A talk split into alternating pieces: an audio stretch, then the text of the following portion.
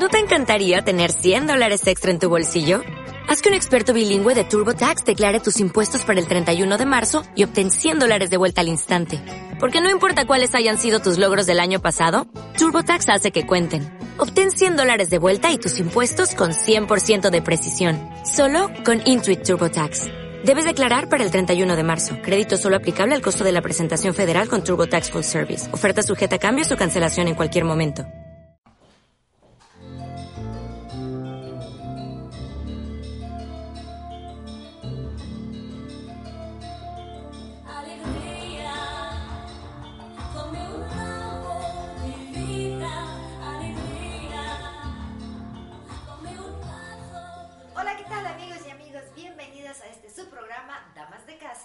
El punto de vista del caballero. Su amiga la doctora Adriana Hernández. Y José Carlos y seguir les damos la más cordial de las bienvenidas a este su nuevo episodio de podcast. Así es una buena forma de que usted conozca más acerca de nuestros invitados y sobre todo la gran ventaja. Usted los puede escuchar a la hora que usted quiera, que usted tenga la oportunidad, donde quiera y en el momento y el tiempo que usted quiera.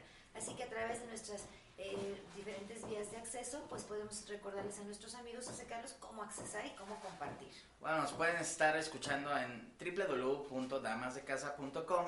Ahí están todos nuestros episodios de podcast de este nuevo formato digital que llegamos a más personas por medio de su teléfono móvil, su, su, su iPad, su tableta, su computadora. Y también estamos disponibles en redes sociales como Facebook, Damas de Casa GDL, y como Twitter, Damas de Casa GDL también.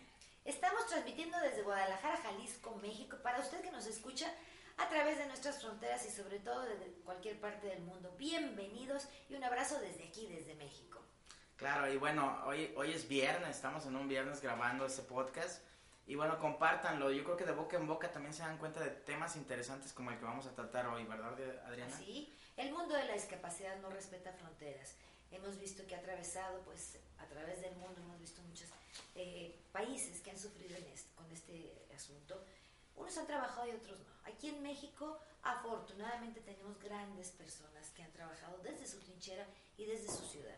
En Guadalajara, Jalisco, una mujer que ha trabajado mucho desde hace muchos años junto con su esposo y que crearon una asociación interesantísima a favor de las personas con discapacidad. Hoy quiero presentarles, me honra tener aquí a esta bellísima pareja que es Lucina Bravo. Bienvenida Lucina, muy buenas Hola días, buenas tardes. Buenas tardes, muchísimas gracias y mucho gusto estar aquí contigo compartiendo estos espacios. José Luis González, ¿qué tal? Bienvenido. Adriana, gracias por la invitación. José Carlos, un placer estar aquí con ustedes. Bueno, pues Lucina Bravo, ella es directora de CIRIAC. ¿Qué CIRIAC quiere decir? Centro. Integral de Rehabilitación Infantil, Asociación Civil. Y Luis González, su esposo, es el director. Formo parte del Consejo Directivo como miembro fundador de, de la institución. Actualmente eh, soy el vicepresidente del Consejo Directivo. En la operación también intervengo como coordinador del área de desarrollo institucional, que somos los que movilizamos los recursos El más importante. Sí, el más importante, ¿no? la institución. Todos son importantes, ¿no? pero, pero esa es, un- es una actividad clave en las organizaciones de sociedad Claro. civil. Bueno, pues amigos, platíquenme un poquito. Vamos a dejar un poquito de lado Siriaca. ¿Quién es Luis y quién es Lucina? ¿Cómo eh, empiezan a dar sus primeros pasos en este mundo, en este universo de la salud y en el universo de la discapacidad? Bueno, ¿quién es Luis y quién es Lucina? Nosotros nos conocimos en 1968 en la vocacional, en la preparatoria. Ahí fuimos novios ya un- un tiempo, pero sucedió alguna cosa. Saliendo de la, de, la, de la vocacional en el 68, Lucina, en el 70, perdón, Lucina hizo la carrera de Contaduría Pública, entonces no había centros universitarios como ahora, en la Facultad de Comercio, yo me fui a la Facultad de Ingeniería y durante tres años duramos sin vernos para nada. Cada quien tomamos rumbos diferentes por cuestiones de las actividades propias, eh, trabajando y estudiando, porque todos nos- los dos nos hicimos trabajando y estudiando. Y tres años después nos volvimos a reunir por cuestiones del destino, volvimos a ser novios y a los dos años y medio después nos casamos. Tenemos, este año cumplimos 40 años de casados. ¿Qué Muchas tal? felicidades. Gracias, gracias. sí. Y el mes que entra ya. Una pareja con muchas ilusiones, una pareja joven, que como todas las familias, todas las Claro. que se han formado una gran familia. Y eh, platíquenos cómo las sorpresas y las bendiciones que Dios reparte. Bueno, la verdad sí fue este, maravilloso porque, bueno, nos casamos muy jóvenes, yo tenía 21 años, Luis tenía 23 y sí fue una pareja muy joven, duramos dos años sin tener familia y a los 24 años nació Lucero, nuestra primera hija, pero sí fue una, una gran sorpresa porque pues la verdad es que nosotros no imaginábamos que en ese momento estábamos recibiendo un paquete del tamaño del mundo en todos los sentidos, ¿no? Eh, Lucero nació con parálisis cerebral, fue una niña prematura, y pesando un kilo 400 gramos, era muy pequeñita. Y la verdad es que fue una sorpresa difícil. Para mí fue difícil. No sé para mucho porque, bueno, creo que... imagínate. Creo que en esos, en esos tiempos que no se conocía casi nada de la discapacidad, hace 38 años ya, 38 años, eh, Lucero este año cumpliría sus 38 años. Entonces este, no se conocía nada de la discapacidad, había muy poca información, yo la verdad desconocía hasta que existían personas en esas condiciones. Y no, nunca me había tocado verlas, tal vez por ahí en algún momento me tocaría ver algún niño con síndrome de Down, pero creo que haciendo memoria era lo que más me hubiera tocado conocer. No, contacto con ninguna claro, Jamás, jamás. Entonces, este, bueno, la parálisis cerebral es una de las discapacidades híjole, más complicadas porque se requiere de mucha asistencia, dependiendo obviamente del grado de, severidad, pero en el caso de los chicos que tienen una discapacidad severa, bueno, pues sus movimientos voluntarios son muy, muy escasos y se convierte uno, bueno, pues en sus brazos, en sus piernas, en su boca, en todo, ¿no? Entonces sí, es, es como tener un bebecito durante muchos, muchos, muchos años. Un adulto bebé. Un adulto bebé, durante muchos años. Y bueno, obviamente entre más van creciendo, pues va siendo más complicado porque también sus necesidades van creciendo y pues el, uno se va también como desgastando, ¿no? Quieras que no, ya no, ya no eres igual de joven, ya no tienes las mismas fuerzas, entonces sí se, sí se va complicando, pero en aquellos entonces que nació Lucero, pues yo creo que lo más difícil fue el aceptar la situación. Yo les decía que yo le pedía mucho a Dios un milagro, un milagro de que Lucero sanara, porque en mi concepción y la poca información que tenía, para mí la parálisis cerebral era como una enfermedad, ¿no? Yo decía, esto algo tiene que curarlo. Y muerte prematura, a veces se va a morir chiquita, sí, ¿no? Sí, sí. De hecho, los médicos, el, neurólogo que fue el que nos, cuando, cuando acudimos con él, él dijo, mire, su hija va a ser una plantita. Usted tenga más hijos, está muy joven, ella se le va a morir pronto. Entonces no tiene caso que usted se agobie. Y la verdad, bueno, una noticia de esas sales muchísimo peor. más, que agobiada. Sí, sí, sales, sales casi queriéndote aventar a la, de la azotea, ¿no? Entonces, este, la verdad sí, ese, ese impacto fue difícil de sobrellevar, pero bueno, pues Dios no da a nadie una carga que no pueda llevar, llevar ¿verdad? Entonces, pues él y, yo le digo mucho la fortaleza de Huicho, que él siempre apoyó muchísimo en ese sentido, y mi mamá, que siempre estuvo como muy cerca de mí, apoyándome, este, ayudándome, fortaleciéndome, yo digo que, que, no haríamos, que, haríamos si no existieran las mamás. ¿Qué no hace una mamá? Sí, sí, sí, la verdad, las mamás es, yo creo que uno de los regalos más grandes que tiene todo ser humano, ¿no? Entonces, este, gracias a, a, mi mamá que me llenó también de mucha fortaleza, de mucho apoyo, pues empezamos a buscar qué teníamos que hacer con Lucero, ¿no? Te digo, fueron pues bastantitos años tratando de, de, de darle una, una curación de que sanaran hasta que, hasta que encontramos un médico que dijo, esto no se cura, la parálisis cerebral no es una enfermedad, es una condición, ella va a ser así toda la vida. Ella va, a crecer con parálisis cerebral. Lo que hay que hacer es trabajar con ella, habilitarla lo más posible, brindarle mejor condición de vida. Y ahí fue donde empezó, ahora sí que el diagnóstico, porque la verdad es que en Guadalajara, a pesar de ser una ciudad tan grande, las oportunidades para atender a nuestros hijos eran súper limitadas. No había ¿no? José Luis, yo quiero preguntarte, tú como padre, como esposo, como padre primerizo, la ilusión, que se supone que tienes que ser el fuerte, ¿qué pensabas en el momento en que viste pues, toda la angustia y el temor? ¿Qué pensabas? ¿Qué voy a hacer? No, claro, imagínate, como decía Luciana, éramos muy jóvenes, era nuestra primera hija y pues teníamos ilusiones muchas acerca de, de nuestros descendientes, desde luego, ¿no? O sea, yo lo comentaba en un TED que nos invitaron a participar para compartir la experiencia, también en el TEC de Monterrey, que yo la noticia fue como recibir un batazo en la cabeza, o sea, me dijo, fíjate, ahorita se usa mucho con la cuestión del Zika, la microcefalia, y lo primero que me dijo el doctor dice, ¿su hija tiene microcefalia? y este, tiene una discapacidad y, y se acabó. Tiene parálisis cerebral. Parálisis cerebral, ¿qué significa la parálisis cerebral? ¿Qué es la parálisis cerebral? ¿Con qué se come la parálisis? ¿Cómo se cura la parálisis cerebral? Quisiéramos saber. ¿Qué es? No se preocupe, su hija es es- va a ser un vegetal toda su vida. Ustedes están muy jóvenes, tengan más hijos y dio la media vuelta se fue. Entonces yo me quedé, ¿qué pasa? No? Lucera estaba en la incubadora. Este, la buena noticia, como dice Luisina, después que acudimos a otros médicos fue que nos dijo no se crea.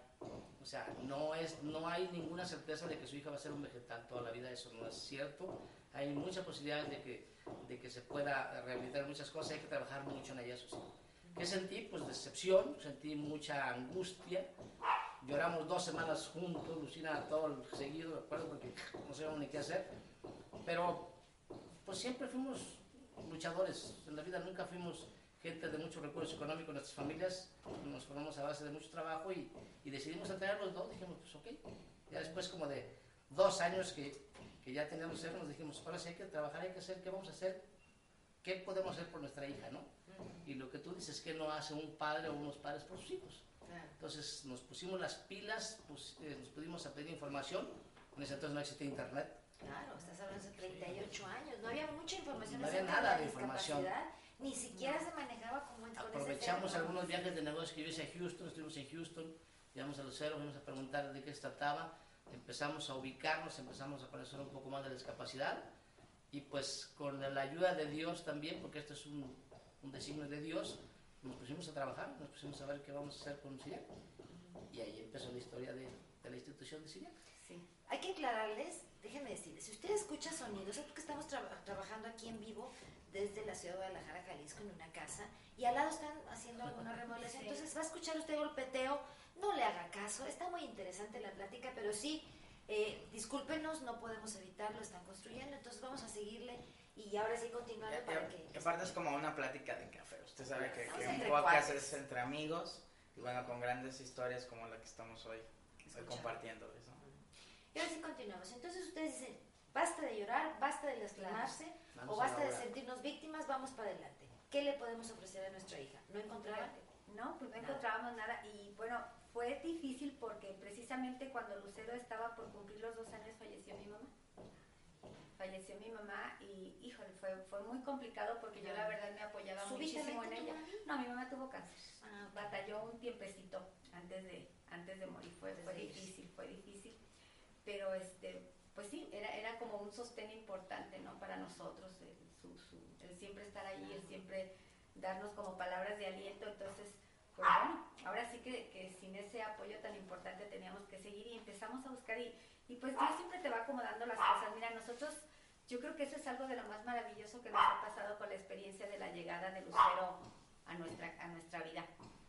Que vemos tan, tan cercano a- al Señor Dios, porque muchísimas cosas, muchísimas, muchísimas cosas te suceden, pero así como, como casi viéndolo con la mano, de que ahí está y de que te está, te está diciendo, esto pasa por esto y aquí está la solución y aquí está como le tienes que hacer, ¿no?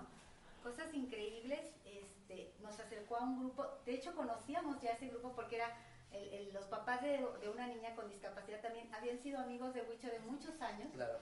y, y cuando nos acercamos a ese grupo que nos decían que traían unos terapeutas de México para la terapia física, porque aquí no había, aquí lo que más aspirábamos es que en el sector público nos enseñaran a los papás a dar una terapia y esa la tuviéramos que dar ya de por vida y sin saber si nuestro eh, hijo iba a avanzar o no.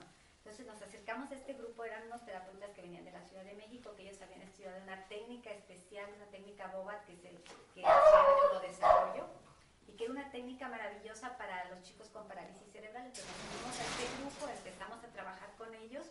Este, rápidamente me tocó empezar a coordinar horarios y cobros para pagarles a ellos, conseguir este, el, el- el hotel donde venían a darles la terapia. Y así estuvimos casi alrededor de 3, 4 años, ¿verdad? Mucho, Sí, con pues. ese grupo, pero sí con muchas carencias, porque llevaba a mi hija a la terapia de lenguaje, la llevaba a la natación, la llevaba a una escuelita, entonces andábamos como judíos errantes por todas partes, ¿no?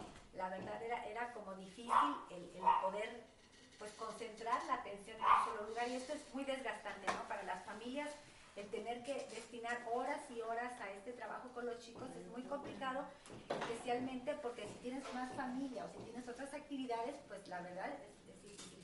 Y fue cuando pensamos, cuando estos chicos dijeron que se iban a Alemania porque iban a, conocer una nueva técnica terapéutica, pues fue cuando ya nos confrontamos y dijimos, es que no podemos estar esperanzados a, a que alguien venga de fuera, tenemos que tener algo para nuestros hijos porque ya nos dijeron que esta situación va a ser de por vida, entonces tenemos que hacer algo, no podemos estar esperando a que ellos quieran estar aquí y, en estos momentos que se están llenos nos vamos a quedar sin esa atención. Y fue cuando nos empezamos a platicar entre todo este grupo de papás que existíamos, que eran alrededor de 20 familias, sobre la posibilidad de empezar un pequeño centro, una pequeña escuelita donde pudiéramos atender a nuestros hijos.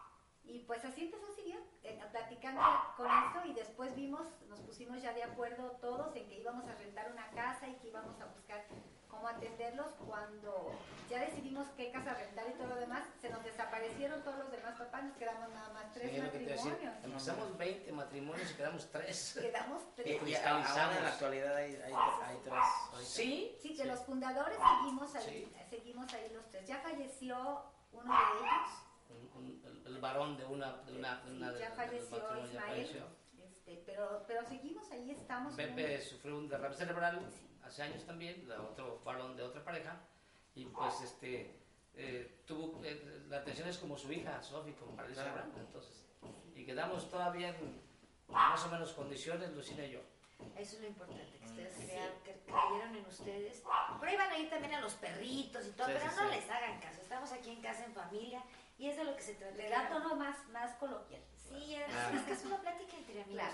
A mí me encanta dar a conocer su historia porque de verdad son un ejemplo de vida. Eh, en lo personal quiero decirles que Lucina Bravo es una luchadora social junto con su esposo y desde hace muchos años, eh, ahora sí, como dices, eh, entraste en este mundo, en este universo de la salud y de la lucha, pero has logrado muchísimas cosas, Lucina, para quien no te conoce porque nos escuchan y nos ven en otros países. Eh, ella ha luchado mucho a favor de la discapacidad, de, ha, hecho, ha, incidido en las políticas públicas con las autoridades, ha ido a tocar puertas. Eh, platícanos un poquito de tu trayectoria y sobre todo también cómo es que nace Siria y cómo empieza a tomar forma y a tomar fuerza por la constancia de ustedes dos. Mira, yo creo que son dos cosas. Una, bueno, la verdad es que estábamos cubriendo un espacio totalmente vacío. Claro. Cuando nosotros empezamos con Siria, la idea era una escuelita para nuestros niños donde pudieran desarrollarse sus habilidades más que estar pensando en cuál era su discapacidad, sino cómo podíamos potenciar sus habilidades. Y aparte, ah, perdón, nada más para que, para que estén sensibles, no había internet, como dijo ya Luis. el acercamiento por teléfono era difícil también. No sabíamos quién del otro lado del mundo sabía sobre la discapacidad. No, había correo electrónico. No, se conocía. No se conocía la parte de la parálisis cerebral. Daños les llamaban, con daños Los mismos médicos, los mismos médicos muchos de ellos no te sabían informar, no sabían. Ellos mismos. No te podían dar un pronóstico, no te podían dar una orientación. Un diagnóstico, un tratamiento. De hecho, nosotros lo que conseguimos de empezar a atender a Lucero fue porque empezamos a buscar y a buscar, pero no porque un médico nos dijera, mire, váyase por aquí. Va a necesitar esto, necesita este tipo de atención, la voy a canalizar a tal parte. su canalización fue decirnos, tengan más hijos, son muy jóvenes, su hija se va a morir pronto, va a ser un vegetal. Ese fue el que nos recibió, pero el, otro que nos atendió dijo, no, eso es impredecible, no es, es muy aventurado así que va a ser un vegetal toda su vida, su niña, hay que trabajar mucho con ella, eso nos dio muchas esperanzas. Y hubo un elemento importantísimo en el desarrollo de Siriac después de su, de su nacimiento, que fue APAC. Sí, en México. Claro, la Asociación para la Parálisis Cerebral. que se crea en México. bendito sea Dios, una María Amparo, que es una de las fundadoras, María Amparo Coliño, este, tuvo la, la, fortuna de toparse con la información de APAC y dijo, ¿saben qué? Déjenme, voy a ir. Voy a ir a ver qué está pasando. voy al DF, ¿no? Voy la sí, claro, claro. de, hecho, allá vivían algunas de sus hermanas, entonces ellas le platicaron de, de APAC, entonces pues le dijo, voy para allá. Fue, conoció a Carmelina Ortiz Monasterio, una mujer ah, increíble también, increíble. Y bueno, ella totalmente sensible porque igualmente APAC empezó con mamás, con papás igualito por sus hijos. Entonces ella dijo, claro que sí, los vamos a apoyar y los vamos a ayudar. Y se vinieron aquí a Guadalajara, hicieron toda una convocatoria para poder este, atender a personas con, con, parálisis cerebral. Te digo, en ese fin de semana, esa convocatoria fueron más de 200 criaturas con parálisis cerebral, que yo la verdad casi me sentaba a llorar porque decía, "Dios nada más mío". tres para la sí, familia. Sí, sí, Sí, yo sí, nomás atender quería a nuestros hijos, era- sí, sí, una escuelita, sí. a la hora que vimos eso, de verdad nos fuimos para atrás y vimos, dijimos, "No, es que nosotros no vamos a poder atender a todas esas criaturas. La verdad, Fueron, para, fueron la luz de mucha gente. sí, Pero Son- llegó, Son, aparte. Carmelina llegó con un equipo completo de gentes. Sí. Terapistas, psicólogos, maestros, todos. El día que nos citó, estuvimos todo el santo día atendiendo a gente. Nos quedamos. Hay que hacer una organización de ese tipo, no, no nos podemos quedar porque Claro. esto no es tan simple, ¿no? Claro, sí, no era una escuelita, no era algo así. era mucho Era más. algo mucho más. Y digo, la verdad es que nosotros queríamos brindarles a nuestros hijos una atención de calidad y a todos los que se acercaran a la institución, ¿verdad? Nunca pensaron que tanto. Nunca pensamos No, que no. tantos y nunca pensamos que fuera tan complicado y tan costoso, ¿verdad? Son dos cosas que no creíamos, pero que lo fuimos aprendiendo y creo que bendito sea Dios.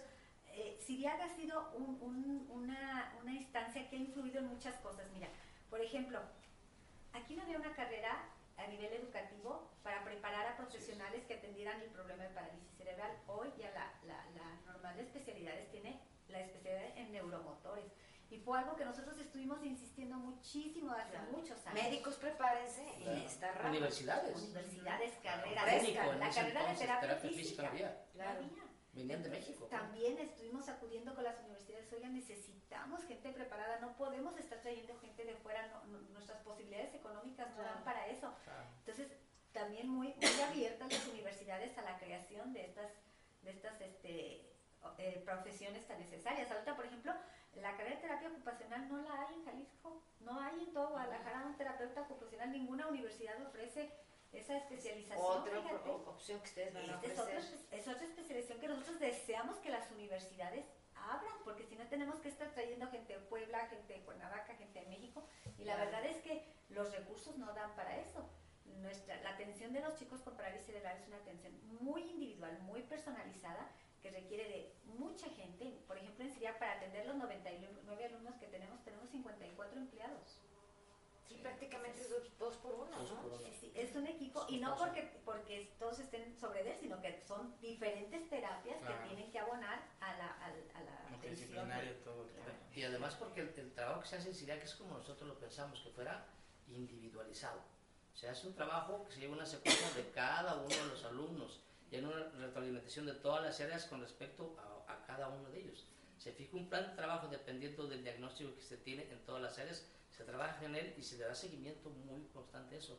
Creo que eso ha contribuido mucho a los resultados muy buenos que han tenido pues, la mayoría de los alumnos. Y aparte porque la condición que viven eh, así debe de ser, ¿no? Claro. Claro. Adecuarse a la situación que está Claro, viviendo. Así es. Estamos platicando también en, en programas anteriores que la, la discapacidad que se vive en una pared cerebral es múltiple. Puede haber todo, inclusive podemos ver en un solo, es- una sola persona, en una Claro. sola, un solo niño joven, todos los tipos de discapacidad. Sí, sí, sí, Visual, auditiva, Sí, sí. Sí, de hecho, eh, es, aunque motriz. a mí me gusta mucho hacer referencia que la, la, la parálisis cerebral es una discapacidad motora, motor. Sí. no, no es una discapacidad intelectual ni mental.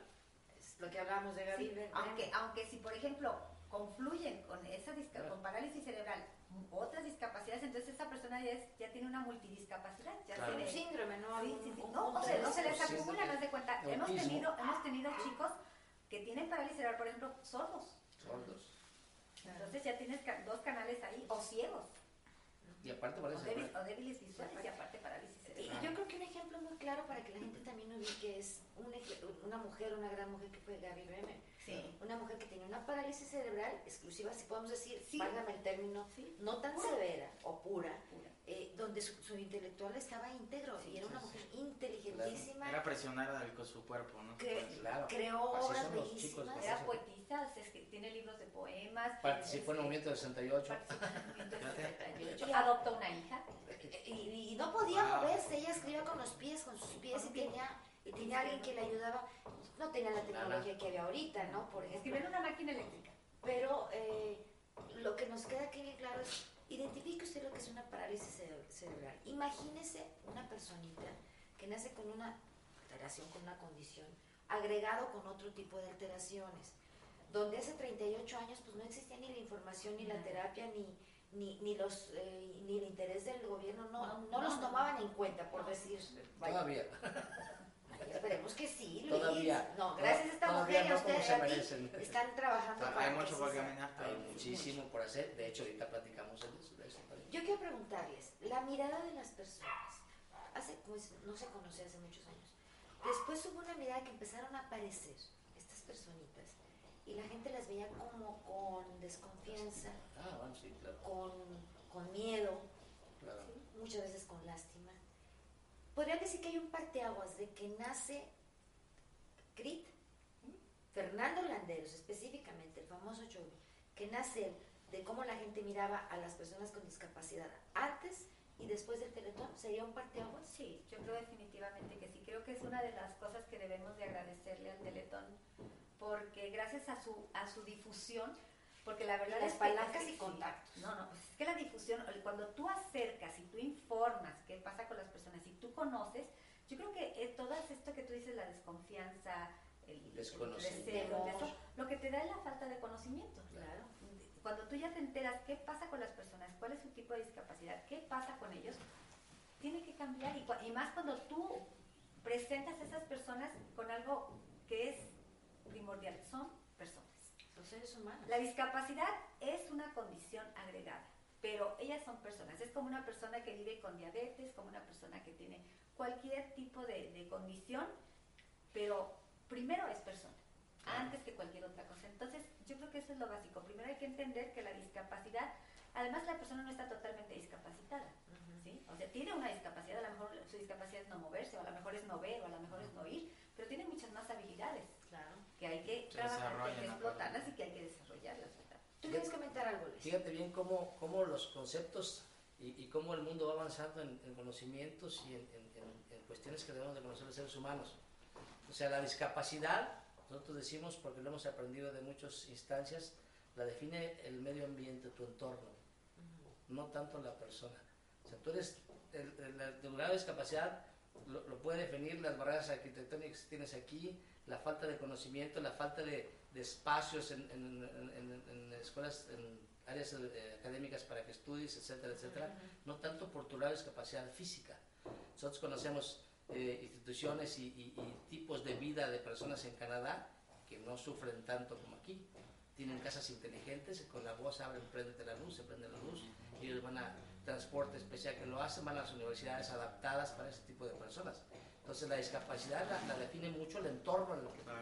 Y también yo ¿Cómo creo se que vive? Yo Claro. creo que también la tecnología, Claro, es- claro. la tecnología es las barreras, las menos barreras que tiene que pasar una, una persona con una Sí, discapacidad. toda la tecnología, bueno, las, las- hasta La la, actitud, hasta la actitud, fíjate, porque a veces tú con tu actitud eres el que pones primero Claro, la barrera, claro. porque tú no crees capaz a la Claro. persona de desarrollarse. Bueno, tenemos que ir a un corte. Tenemos que ir a un corte, pero regresamos aquí con Damas de Casa, Con el punto de vista del caballero desde de Guadalajara, Jalisco. México.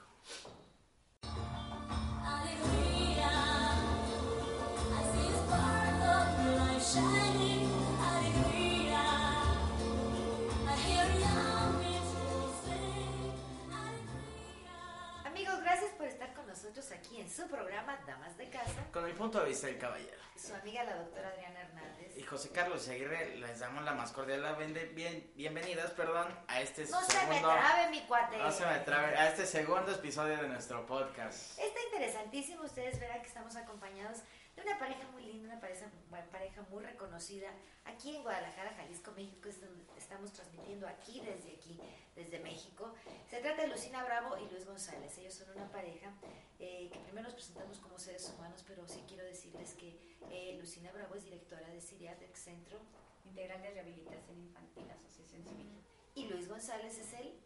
El esposo de Lucina. Y, a- Soy y vicepresidente del Consejo Directivo. y además también es subdirector de... Sí, en el área operativa yo coordino el área de desarrollo institucional, que es la que movilizamos los recursos para la institución. Quiero decirles que la primera parte, que estoy segura que usted no se la debe de perder, la tiene usted en el podcast, eh, hablamos acerca de la parte personal de ellos, como testimonial, cómo nace esta gran, gran escuela que es Siriac. Y ahora veremos cómo eh, han ido luchando ellos a través del tiempo, convenciendo primero conciencias y convenciendo autoridades. Porque Lucina Bravo es aguerrida, es una luchadora, Luis, bueno, pues también igual. Nada más que creo que Lucina es más este, echada Sí. para adelante, o tú eres el Lo, lo que intelectual. pasa es que ella tiene más tiempo en esto, el tiempo completo. Yo por mis actividades profesionales antes, yo realmente me he integrado a tiempo completo a Siriac hace nueve años.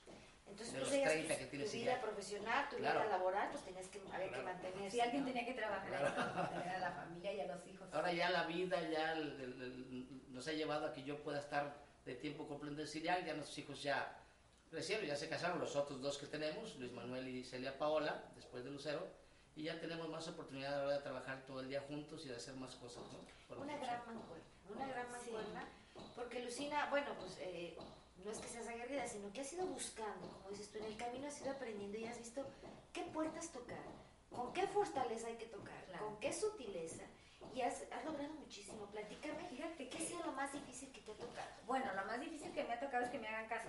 Pero fíjate que... Pero tú pues, tocas. Sí, y, y yo mientras no me digan que no, y aunque me digan que no, también, la verdad, me Claro. los dejo descansar tantito. No, mira, es que nos, nos dimos cuenta que sí, el trabajo que hacemos en que es muy importante, pero los muchachos no van a vivir toda su vida encerrados en una burbuja. Claro. Y además ellos necesitan el reconocimiento y el apoyo de la sociedad y de nuestros gobiernos. Entonces, esto se hace pues mediante leyes y políticas públicas. Definitivamente tenemos que salir a trabajar fuera de la institución y además también para el apoyo de la institución. El trabajo que hacen las organizaciones civiles deben de ser apoyados por nuestros gobiernos, por nuestras leyes, por todos ellos para que podamos seguir haciendo lo que hacemos cada vez con mayor calidad y, y a- y pudiendo favorecer a más gente de la que nos está necesitando. Entonces, por todos lados había que salir de la institución también a trabajar todo esto. Entonces, algo que yo vi que necesitábamos muchísimo era que nuestro Estado tuviera una ley, una ley que fuera nuestro marco de referencia para que pudiéramos pedir lo que requieren las personas con discapacidad. Dentro de un marco jurídico. Porque en primer lugar, el trabajar y el atender a las personas con discapacidad no es porque seamos buenos, ni caritativos, ni bajados del cielo. Es porque ellos tienen derecho, como cualquier Claro. ciudadano, a recibir una atención como cualquier persona, ¿no? Claro que sí. Entonces, eso tenía que reconocerse, eso tenía que, tenía que verse y se tenía que vivir y se tenía que poner en cualquier en, en una ley. Yo mira, veo, por ejemplo, a veces hay mamás que dicen, ay, gracias, qué lindos que nos ayudan, que esto". Pues no, no somos ni lindos porque les ayudamos, ni mucho menos. Es nuestro compromiso y es nuestra obligación porque su hijo es un ser humano y es un ciudadano. Entonces, es obligatorio. Yo veo, hay que, recur- hay que recurrir a la legislación en otros países, si tú ves en Estados Unidos, en Europa, España. en en España, en esas partes, qué barbaridad, tienen apoyos incondicionales las personas con discapacidad. Ahí no tienen por qué batallar, se les otorga excelentes servicios de salud, si requieren una silla de ruedas se les da, si requieren donación en impuestos. de muchísimas cosas, o cívicas. sea, Ten- tienen- Tenemos de dónde replicar, ¿no? Claro. Un Claro. modelo ya. No, y fíjate, la verdad es que no tenemos que descubrir el hilo negro. Yo siempre les he dicho, no hay necesidad de descubrir el hilo, el hilo negro. Simple y sencillamente veamos lo que ha resultado en otros países y tropicalicémoslo a nuestros requerimientos y a nuestras necesidades, ¿verdad? Claro, sabemos que no de un momento a otro va a suceder esto, ¿verdad? Porque, pues si a veces ni siquiera las personas que no tienen ninguna situación tienen oportunidades, bueno, imagínate los demás, ¿verdad? Sabemos que es, es un país que va en desarrollo, que es un país pobre, que es un... Pero si no nos ponemos las pilas y empezamos a ver hacia dónde queremos llegar, pues siempre vamos a tener necesidades. Claro. Oigan, ¿ustedes han hecho alguna encuesta, tienen algunos datos de cuántas personas con discapacidad a nivel mundial y a nivel México, algunos datos? Es, es curioso y es este, lamentable. Una estadística de esas características no existe. Debería de. No existe, no existe en ninguno de los ámbitos, ni en INEGI, ni en la Secretaría de Salud, ni en eso. El dato que se maneja y se sigue presentando en todos lados es que un porcentaje de la población en México, que ha variado, se habla del 10%, del 5%, etcétera, etcétera, presenta algún tipo de discapacidad. Fíjate, el 5% de la población. Pero fíjate, pero, El INEGI, el INEGI en el 2010 hizo una encuesta sobre discapacidad, pero fue nada más, nada más, este, no, no fue, en todas las casas se hacía la pregunta, se hacían, en cada Ah, cierta cantidad de casas se hacía la pregunta. Pero era una pregunta nada más donde decía, ¿vive alguien con dificultades? Aquí en esta casa vive alguien con dificultades para moverse, con dificultades para ver, con dificultades... Simplemente, pero pero no sé, no, no tenemos estadística que diga, hay de tal discapacidad hay tantas gente. Exactamente, que tantas tipo de discapacidad para presentarte tú, para tener un diagnóstico, para empezar a hacer una cosa bien hecha, necesitas un buen diagnóstico. Sí, ¿cómo no? O sea, de- en dónde estamos parados, qué es lo que pretendemos hacer y tienes una, una buena información. No existe. El dato que manejamos nosotros en CIREX es un dato que maneja la OMS, que te dice que uno de cada 300 personas en el mundo nace o adquiere por alguna razón parálisis cerebral. Y, y eso que acabas de decir es muy cierto, Luis. no todas las discapacidades, no todas las parálisis cerebrales son de nacimiento. Hay algunas que se adquieren por Sí, alguna sí, infección, por sí. algún golpe, por algún trauma, por algún accidente. Claro. Entonces, no estamos exentos, nadie, En de padecer un absoluto. problema, una discapacidad. Oye, y cómo tener referencia también de una métrica si no existe. Claro. Una referencia de incidencia, de, de de Seguimiento. las edades que, que hay más ocurrencia cuando la- es discapacidad adquirida, de las personas que tienen talento con discapacidad que sí estudiaron una carrera y que y hay otras que no pudieron estudiar lamentablemente una carrera. Y este, todo eso no lo tenemos entonces. ¿Y de dónde partimos? Ustedes, ustedes tienen ya, bueno, pero déjame decir, ustedes dentro de su, ah, pues, del universo del CIRIAC, tienen una gran trayectoria porque tienen alumnos que hoy en la mañana estuvo con nosotros Lucina, quiero Claro. decirles en, mi programa, en nuestro programa de radio, y hablaban varias personas que estuvieron sus hijos cuando tenían cinco años y ya terminaron la carrera de psicología. Sí, sí, sí. No de hecho el tenemos eh, de Rolando, Rolando Salvador Cárdenas, pero tenemos varios alumnos, bueno, por si ya que han pasado Andrea alrededor de... Flores. Eddie, no, Sí. ¿Tú conoces a 2200, Andrea? 2200 personas. Tenemos un estudio de impacto social realizado por los muchachos del TEC, ya tiene tiempo, hay que renovarlo. Hay Pero ¿qué actualizarlo. cifras da? Entonces, pero habría, te hablaba, por ejemplo, que de un 24%, corrígeme, han podido después de CIRIAC incursionar en escuelas oficiales, porque recibieron la- las herramientas necesarias que han podido desarrollar para entrar a una escuela eh, regular, también sus características físicas lo permiten, un 15%, un 12% de los egresados de CIRIAC han podido después desarrollar alguna actividad productiva digna, digna, Sí. no andar pidiendo limosna, ¿no? exactamente, autoemplearse también. Un porcentaje del 1 al 2% han podido cursar una carrera universitaria y han terminado su carrera universitaria. Y un 1% ha podido este, intervenir exitosamente en deporte adaptado a nivel nacional e internacional. Gente de Siria que ha nacido ahí con el deporte adaptado, que es importante también. Ahorita, ahorita me estaba acordando, hace una semana en el Facebook este, vi a, a Matías, otro de nuestros exalumnos, que se acaba de recibir de licenciado en Políticas Públicas por la UNAM. De hecho, le por vamos a la. UNAM. Y, y- y yo lo felicité y, me, y me, me encantó porque me dice, señora Lucina, usted es una de las personas que gracias a usted estoy en donde estoy. Y mira, no es por, no, pues, se me hace tan bonito que reconozcan a Pero es Siriac, cierto. que reconozcan a Siriac, no a mí, sino a Siriac, porque la verdad es que no se les olvida a ellos. Este, Rolando fue a hacer su servicio social, Andrea está haciendo su servicio social, Sí. ahorita está ahí con nosotros haciendo su servicio social. O sea, son chicos que no se les olvida lo que ellos pudieron lograr gracias a todas las personas que los pudieron apoyar, los terapeutas, los maestros ahí en Siriac, y regresan a, a dar fruto de todo lo que ellos han logrado y compartirlo ahora con los demás muchachos ahí de la institución. Andrea es egresada de Siria. Claro, y es una- ingeniera en sistemas. sistemas, Sí. con- Ella la mejor de colabora su con generación, nosotros. Fíjate bien, en, en la UVM, y es una lumbrera. Que acaba de estudiar la carrera de Ciencias de la Familia. Este- este- este- Tiene una maestría, ¿no? Universidad Pontificia. maestría. Sí, sí, sí. Bueno, pues déjenme platicarles que el motivo por el cual ellos dan el primer paso en este mundo de la lucha a favor de la discapacidad, pues ese motivo se llamaba Lucero y Lucero ya pertenece al universo, al universo eterno, ahí está ya. Podrían haberse ustedes despedido y haber dicho ya cumplimos, ahí nos vemos, ahí dejamos y ahí se queda. Y no lo hicieron. Ay, no. ¿Qué es lo que sientes? No, mira, yo te voy a decir, cuando. Lucero, cuando Lucero se fue, que fue también así de manera muy espontánea, de, de hecho ella, ella se fue el día de mi cumpleaños. Estábamos festejando mi cumpleaños el día que ya, ya el Señor Dios la tomó de la mano y se la llevó. Este, fue muy difícil. Yo digo que con estos niños cuando llegan te mueven el tapete tremendamente y sufres mucho, pero cuando se van es, es, dificilísimo. Para mí me costó muchísimo trabajo, este, porque bendito sea Dios, fue así como el 30 de junio, que es el día de mi cumpleaños, y este, íbamos a salir ya de vacaciones. Entonces tuve tiempo de recu- medio recuperarme, ¿verdad? Y un mes de vacaciones, pero la verdad no, no creo que yo hubiera podido estar en mi casa sin estar en Siriac, porque aunque Siriac me recordaba todo el tiempo a Lucero, yo si me hubiera quedado en mi casa me hubiera sentido muy vacía.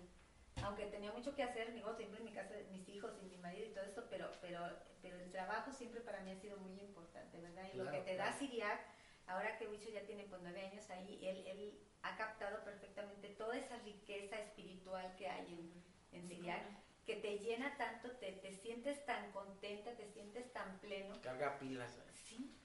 La verdad es que sí. Es una actividad que te llena de, de- pues te gratifica diario, todos los días tienes una, una motivación para estar. Es de las partes de que te levantas y dices, ay, qué suave, pero tengo que hacer esto porque es bonito. Y no que te levantes y dices, sí, híjole, ahora tengo que ir a la chamba a hacer estas cosas. Claro. Eso es horrible, ¿no? Esa ilusión ese año. Yo quiero nada más añadir lo que decía Lucina. Yo en lo personal, a mí se abrió muy claro en mi mente que lo que tenía que haber hecho Lucero era indicarnos que tenemos que hacer un centro de esas características para más personas y que lo tenemos que hacer bien. Era la misión. clarísimo. Esa era la ¿ok? misión.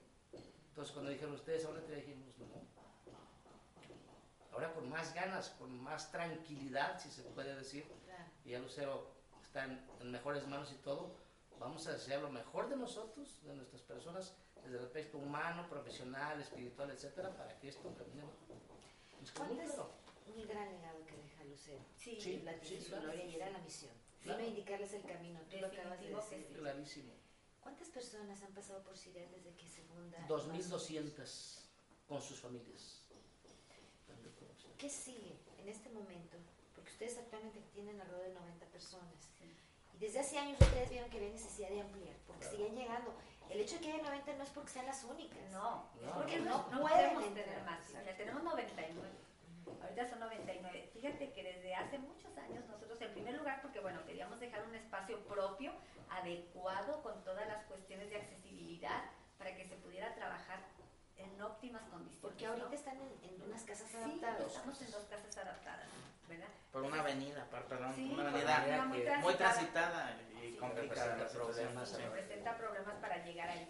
Entonces, este, desde hace muchos años esa era nuestra ilusión. De hecho, tenemos ocho años construyendo. años construyendo. Ocho años construyendo. Porque como, Nuevas instalaciones. porque Sí, yo como sé. dice mi marido, construir es sé. difícil, pero sin dinero es más. Claro. Claro. Entonces, conseguir los recursos para construir una instalación de ese tamaño, esa, ta- esa instalación podrá dar servicio a 300 personas Con parálisis cerebral. Entonces, esto va a ser maravilloso porque la verdad es que eh, la alberca ya es un, ya la piscina ya es un lugar adecuado, amplio, con, con rampa desde la entrada y la entrada hasta dentro de la alberca. Los salones ya son muy amplios, las puertas especiales, Vestidores. los vestidores. Bueno, todo está ya condicionado a las necesidades de los muchachos. Creemos que ahí podemos trabajar muchísimo más su independencia personal Ah. para aquellos que pueden movilizarse, pues que se trabaje cómo pueden, deben utilizar su silla, cómo tienen que desplazarse, cómo tienen que bañarse ellos solos, cómo tienen que, Que vestirse, que vestirse, porque ya tenemos los espacios para que ellos lo puedan hacer. Eh, entonces todo eso va a abonar muchísimo a que el programa de trabajo que se lleve en CIDIAR sea mucho más eficiente. Tenemos un taller de pintura, el que nos ha dado grandes satisfacciones. Hemos tenido ya cuatro subastas y creemos que podemos ampliar muchísimo la atención en toda la cuestión artística, porque si los chicos no van a poder tener un trabajo en una empresa donde sean contratados, bueno, a lo mejor su lado artístico es algo que les va a dar de comer.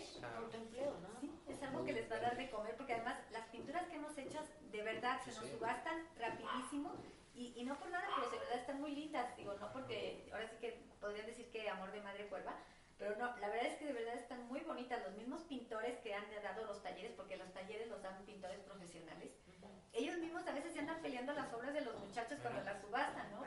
Porque les encantan a ellos también todo lo que hacen, ¿no? Entonces vemos cómo, cómo los chicos tienen grandes posibilidades. Lo que nosotros tenemos que cambiar es ese chip de no, de no quedarnos este, ahí atorados con su tipo de discapacidad o con lo que no pueden hacer. Hay que dar el brinco hacia cuáles son sus habilidades, qué tenemos que hacer para desarrollar su potencial y ahí es donde tenemos que estar trabajando.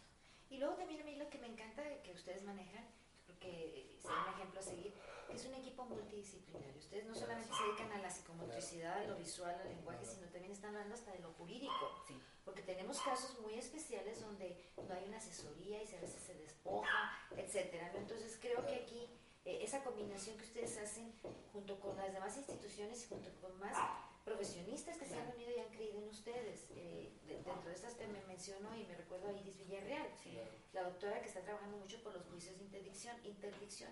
Ya hablaremos de esto en otra Sí. plática. ¿Qué te parece, José Carlos? Hay Claro, que claro. programarla. Pero actualmente, 2000, más de 2.000 hijos Sí. que han pasado por con ustedes. Sí, y muy contentos y muy orgullosos de todos y de cada uno. Unos este, todavía están con nosotros y van a durar a lo mejor muchos años más y felices de que estén ahí. Otros los vemos ya realizados como profesionistas y nos encanta ver todo lo que están pudiendo hacer. Pero mira, todos, yo veo, muchos ya partieron al cielo y Sí. están allá en Gran Chorcha con Lucero, muy seguramente. Pero vemos que de verdad todos, todos, todos mejoran su condición de vida. Hay muchos que tienen una discapacidad muy severa, pero simple y sencillamente el que una familia acepte a su hijo tal cual es, aprenda a atenderlo, aprenda Apoyarlo. a cuidarlo, aprenda a apoyarlo Apoyarlo. y lo quiera, lo vea con esos ojos de amor y que no esté atorada en lo que hubiera podido ser, sino que lo que su que hijo que es. la gente me lo ve así o a veces está con pena, ¿no? Todas esas cosas, es- eso es bien valioso. Yo, yo tengo una mamá que ya su hijo falleció, Lupito, que tenía una discapacidad muy severa y la recuerdo con mucho cariño, la señora María Luisa, que me dijo, gracias a Sillal, porque ellos me enseñaron cómo tenía yo que tratar a mi hijo y desde ese momento yo dejé de sufrir. Es cierto. Entonces es maravilloso el que una mamá ya esté tranquila, ya sepa, mi hijo así es, así es, pero tengo ya las herramientas, ya sé cómo, ya sé cómo gastar y yo voy a ser feliz con esto. El logro que yo pueda ver con mi hijo lo voy a valorar hasta el 100. Y la verdad es que sí, tú si ves un chiquito que empieza y que puede mover un dedito ya de manera voluntaria, hacemos fiesta. Claro. Hacemos fiesta, porque qué barbaridad, qué increíble, ya se logró. Ahorita tenemos a César que ya empezó a caminar, ya empezó a nadar solo y para nosotros es un logro maravilloso. A Juan Carlos también otro chico que él va de, uno, de, una, de un albergue, de un hogar, este, ya empezó a caminar también. Entonces son cosas que tú dices, qué maravilla, Logros de- qué maravilla, ¿no? Y esos son logros grandísimos, pero tenemos logros preciosos todos los días. Fíjate que eso es bien interesante. Yo quiero decirles que yo en lo personal tengo un contacto y un trato directo con Lucina Bravo y con Luis González, eh, que son directivos de CIRIAC, porque mi sobrino, Arturito, hijo de mi hermana, eh, ha estado ahí con ellos. Él nació con una parálisis cerebral severa, tú lo conoces. Y sí, al principio fue difícil, eh, había muchas preguntas. La primera pregunta que era ¿por qué nosotros? Y después entendimos que ¿para qué? Ahora ya sabemos para qué y ha sido más fácil el caminar. No deja de ser doloroso, no deja de ser difícil, pero cuando tienes personas que te entienden y te apoyan y te dicen, hey, no eres el único. Y nosotros le hicimos así, compartimos contigo esto, hace más fácil. Yo quiero agradecer públicamente todo el apoyo que le han dado a Arturo, mi sobrino. Lucina, muchísimas gracias, porque cuando Arturo va a Siria, compadre, te voy a decir compadre de programa, com- amigo, Sí. eh, cuando Arturo va a Siria sabemos que va a una extensión de nuestra familia. Claro. Estamos totalmente tranquilos, sabemos que llega con la familia, está un rato compartiendo, pero aparte está aprendiendo mientras papá y mamá van a trabajar, pues para proveer, porque tienen que seguir la vida. Pero cuando él regresa de, de Siria, cuando vemos los fines de, de fin de año escolar, la primera comunión, o sea, todas esas actividades, las pequeñas cosas que ustedes están muy al pendiente, volvemos a lo multidisciplinario. Es un ente. Todo importa. Para nosotros es una tranquilidad. De verdad, muchísimas gracias y que Dios los bendiga. Y Arturito ahorita está luchando una guerra, pero ahí va, ya está saliendo Acuérdate adelante. que cuando creamos Iria, creamos Iria, queríamos que hiciera lo mejor para nuestros hijos. Y estos son sus hijos. Claro, tenemos que mantener, eso se ha mantenido. Y otra de las cosas que ves con, con mucha claridad es eh, el, el tipo de personal que tenemos. Claro, los colaboradores Comprometidos. Mis respetos para mis compañeros en. Y los Los voluntarios. maestros, los voluntarios, las maestras, los terapistas. Sí, es, sí, es sí. otro boleto. Y eso nos encanta y eso pugnamos mucho y tenemos mucha atención en que eso se conserve y se mejore mucho también. ¿Por qué? Porque esto es nuestro niño. Detalles tan curiosos a veces que tú dices, por ejemplo, la- el mismo personal a veces cuando se le cae un donador a alguna familia, de- ellos mismos andan preocupados consiguiéndole padrinos. El mismo personal anda buscando cómo Ah. conseguirles padrinos Para que ese niño no deje de ir. Y hablando de eso, platícanos, porque esta es una estrategia que ustedes tienen Sí. aquí en Guadalajara, Jalisco, y si alguien quisiera replicarlo, ¿cómo pueden contactarse para que ustedes los asesoren? A lo mejor en otros países, en Perú, Colombia, Venezuela. Facilísimo. No sé. Nosotros nos hemos preocupado mucho porque nuestra institución sea lo más profesional posible. Además, no queda otra, otro camino en, esta, en, este, en este andar de las organizaciones de sociedad civil en el mundo. Tratar de ser muy profesionales y en ese sentido tenemos colaboradores muy cercanos y muy buenos en el Consejo Directivo. Estamos integrando jóvenes con esa visión, con esa pasión, con ese espíritu de colaborar con nuestra causa y nos ha ayudado muchísimo en, en algunas cosas de la tecnología. Ingresen a nuestra página. Nuestra página es www.siriac.org.mx. Ahí van a encontrar una liga que dice Padrinos de 100. Métanse ahí y automáticamente les va a decir que donen en ese momento que se inscriben en el programa de Padrinos de 100. que no está limitado a 100, puede ser periodo de 100, 200 o 500 Claro, pesos. claro, es el mínimo. Pero ahí pretendemos hacerlo precisamente lo más fácil posible, lo menos engorroso de llenar formatos, etcétera, etcétera. Y allí en dos, tres pasos usted puede ser de padrino de 100 y con una gran aportación a que un chico de, de Siriac o, o de los que nuevos que entran acá tengan la oportunidad de una mejor condición de vida. ¿no? Luis Siriac, porque la gente a lo mejor no está aquí, nos, nos va a entender. Hay que decir las letras. es C I R I A C. C I latina R I latina A de Armando y C. Siriac. Como siriaco, pero sin Ah, exacto, exacto. Así, así no va a haber pierde. Y, y fíjate, déjame te digo algo, Adriana, que lo platicamos también en el programa de radio de hoy en la mañana, que lo sepan también nuestros podcast escuchas, es de que para nosotros, yo como cómplices, como Otra Adriana asociación. también, como de, de- de la trinchera también en la radio, conocemos el gran trabajo que hace Lucina, que hace Luis, y aparte son asociaciones civiles, es una asociación civil referencia aquí en Jalisco, en, en Guadalajara, Jalisco, de transparencia, de gran coach, porque sabemos que Luis Sí. na- nos ha apoyado a- en muchas organizaciones. Este, es una gran referencia también de buenos consejos, de buenas prácticas también dentro de las organizaciones de la sociedad civil, eh, las políticas públicas con, con Lucina. Entonces, créanme que estamos enfrente de dos grandes, eh, ¿qué les puedo decir? Luchadores, Aparte de luchadores, yo creo que, que personajes. que son embajadores de, de- de esta parte también de, de las personas con discapacidad y hacen la diferencia, tal cual son, son agentes de cambio, porque ustedes buscaron en Siriac algo que a ustedes les hubiera gustado tener Claro. cuando estaba Lucero aquí, que ahora ya está, ya sabemos que tiene unas salas grandísimas allá arriba, pero yo creo que si hubiera habido un Siriac, hubiera habido más calma en sus corazones. Y Claro. ahora ustedes hacen la parte que a ustedes les faltó en ese momento. Claro. Pues, y, y esperamos poderla hacer- ir haciendo un buen tiempo mientras Dios así lo disponga y queremos que Siriac siga profesionalizándose cada día más, que tengamos muchas más opciones de terapias de vanguardia, de atención, sin perder nunca esa calidez, toda esa cuestión espiritual que debe de estar, porque esto es importante, tanto para los La niños familia. dentro como para, para el personal, para todos, el vayamos a un lugar donde todos nos sentimos tan bien, donde es, es una bendición ir a trabajar, porque la verdad es que nos da gusto ir a trabajar, yo creo que eso no lo podemos perder.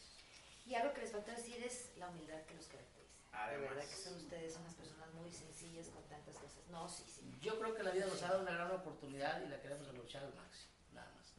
Es- Por ahí se preguntaba, y a lo mejor van a preguntar a alguien, bueno, ¿y esto tiene un costo el llevar a nuestros hijos ahí? Pues claro que tiene un costo, porque la gente que acude a Siriar, los profesionales, no pueden hacerlo, como decimos aquí en Jalisco, gratuito, gratis, de gorrión.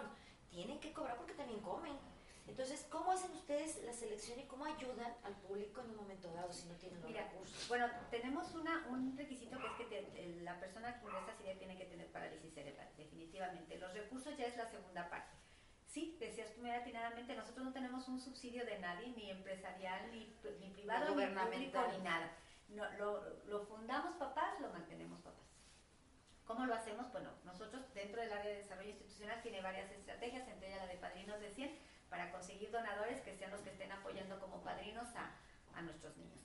Y después de un estudio socioeconómico a la familia se le determina una cuota de recuperación. Esa cuota de recuperación la familia la puede pagar directamente de su bolsa o a su vez ellos buscarán sus la padrinos familia. por su parte de ellos. Puede ser desde su jefe en- en del, del Trabajo. papá, en el trabajo, la familia se coopera entre todos, este, hacer una aportación. Entonces, sí, si queremos tener servicios de calidad, si queremos tener una buena atención, pues eso nos cuesta, desgraciadamente. No hay manera de cómo conseguirla Claro. regalada, ¿verdad? Yo quisiera que todas las personas que aportan su trabajo allá Siria fueran hijas de Bill Gates o sin millonarias que no tuvieran, no tienen sí, no necesidad. tuvieran necesidad de pagarles, pero de todas maneras hay que pagar sueldos, prestaciones, seguro social, Infonavit y todo lo demás ¿Impuestos? impuestos, todo eso se tiene que pagar, entonces No, no lo perdonan por no, no lo perdonan, Eso no, sí. no lo perdonan. Entonces sí, sí se tiene que hacer eso, pero sí va muy en relación a la situación especial. Cada, cada familia, no hay una familia que pague lo mismo que la otra, depende mucho.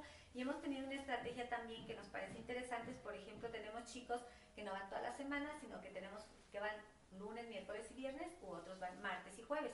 Pero en esos días se le dan todas las terapias que ellos requieren. Y les continúan Ah. en Y casa. las continúan en casa. Si los que van martes y jueves, lunes, miércoles y viernes se quedan en su casa y obviamente el costo se reduce muchísimo porque nada más son dos días a la semana. ¿verdad? Entonces Entonces esa fue otra estrategia que utilizamos también, tanto para, para que más chicos con menos posibilidad pudieran, pudieran ingresar a la, a la institución, como también este, potencializar pues nuestro espacio para poder dar atención a más personas. Pues antes de que se nos termine el tiempo, yo no sé si quieran mandar un mensaje a ustedes para aquellos que nos están viendo aquí, fuera, más lejos y más cerca. ¿Qué quisieran decirles y sobre todo pues ese mensaje que quede de contacto con ustedes? Bueno, a mí me parece muy importante en primer lugar que a las personas con discapacidad hay que verlas antes que la discapacidad, hay que ver que son seres humanos, que son personas y tratarlas con ese respeto y darles las oportunidades. Aquellas personas que son dueños de empresas, que darles la posibilidad de un espacio para que puedan trabajar, no por caridad, sino por competencia y por derecho. Y pues también lo de las organizaciones civiles, ¿verdad? Hay que, hay que, hay que apoyar a las organizaciones civiles. A mí me encanta cuando hay la oportunidad de estos diálogos abiertos con la sociedad, e invitarlos a todos a que se sumen a, a participar en una causa social, que se sumen a, a los consejos directivos si hay la, la facilidad de su perfil que lo requiera, o como voluntariado, porque las causas que requieren apoyo en la ciudad no son exclusivas de quienes las manejamos o de las, de las Las familias que, que viven en esa condición. Somos parte de una sociedad y a todos nos toca esto, a todos nos toca. Eh, intervienen aspectos de humano, social, hasta económico. Si podemos, eh, que las personas que tienen una un hijo con discapacidad pudieran tener la facilidad de trabajar y sus hijos seguir estudiando y todo y no estar pegados atendiendo a los hijos, la economía funciona, la economía familiar. Hay un video bien interesante en el, del Banco Interamericano de Desarrollo que lo tenemos por allí en, en YouTube de, de- en, en Siriac, si buscan por allí, que te refleja exactamente desde el punto de vista económico cómo influye el que la gente, la sociedad trabaje todo en, en este tipo de causas sociales. Es importante. Entonces a mí me gusta extender esa, esa invitación a toda la sociedad, a todos los que nos están viendo, a que en sus respectivos lugares donde habitan se sumen a las causas sociales porque es interesantísimo y es la única forma en la que la humanidad va a salir adelante. Que todos nos echemos la mano porque estamos en el mismo barco que todo el mundo. ¿no? Y el gobierno no lo puede hacer solo. En No, ningún no, país es tenemos que hacer una corresponsabilidad, sociedad, organizaciones civiles, gobierno, Claro. y empezando por uno mismo. Pues nos hemos acabado el tiempo en la platicadita. Muchísimas gracias. Lucina Bravo y Gracias. Luis González. Un Muchas placer, gracias. un placer. Un placer estar Un placer, con ustedes. Gracias, Muchas Carlos. gracias. Bueno, nos Muchas vamos. Yo gracias. creo que tuvimos grandes agentes de cambio aquí, grandes amigos. Gracias. Y felicidades Gracias, por gracias. esta gran labor que, que realizan. Y esperemos pronto también. Que todos a tener tú también un buen labor. Muchas gracias. Cómplices. Sí. Pues muchísimas gracias. Los invitamos para que estén más cerca de Siriac. No se le olvide como Siriaco, pero sin Sí, O. o- Y con www.siriac.org. El puesto es conocer más acerca de ellos y sobre todo si usted quiere replicarlo en su país, en su municipio, en su estado, llámeles y Claro. estamos seguros que Claro, tendrán todo el Claro, con apoyo. muchísimo gusto, claro. Muchísimas gracias amigos. Gracias. Nos esperamos, los esperamos para la próxima emisión de un podcast aquí desde Guadalajara, Jalisco, en su programa Damas de Casa. Con el punto de vista del caballero. Hasta la próxima.